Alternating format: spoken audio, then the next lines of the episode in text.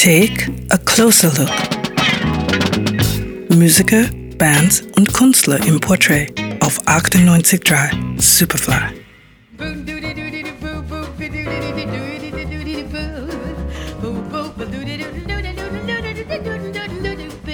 Sie war vielleicht die wichtigste Jazzsängerin des 20. Jahrhunderts. Ella Fitzgerald, ein Gesamtkunstwerk, Meisterin des Skat-Gesangs. Ihre Stimme ein Instrument, ausdrucksvoll, vergnügt, leidenschaftlich, mit fast drei Oktaven Stimmumfang. Und wie so oft hat auch ihre Geschichte etwas Märchenhaftes.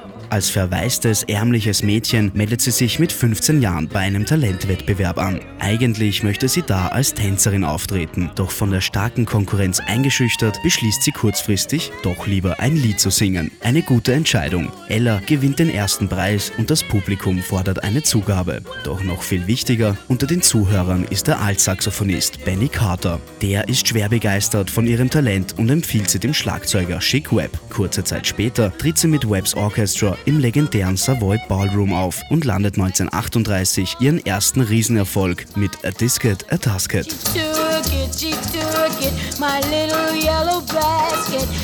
If she doesn't bring it back, I think that I will die. 1941 startet sie ihre Solokarriere und die geht steil bergauf. Als First Lady of Song geht sie in die Jazzgeschichte ein. Zu verdanken hat sie diesen Titel vor allem ihren grandiosen Interpretationen der Songbook-Alben, die sie zwischen 1956 und 64 für das Label Verve aufnimmt. Ihr Markenzeichen wird der sogenannte Skat-Gesang, bei dem sie mit ihrer Stimme wie mit einem Instrument wild improvisiert.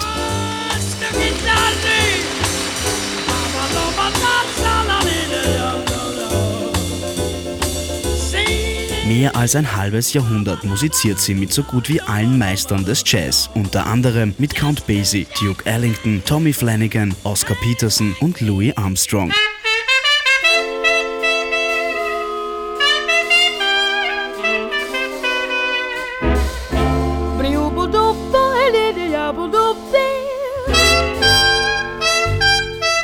Stars shining bright above you.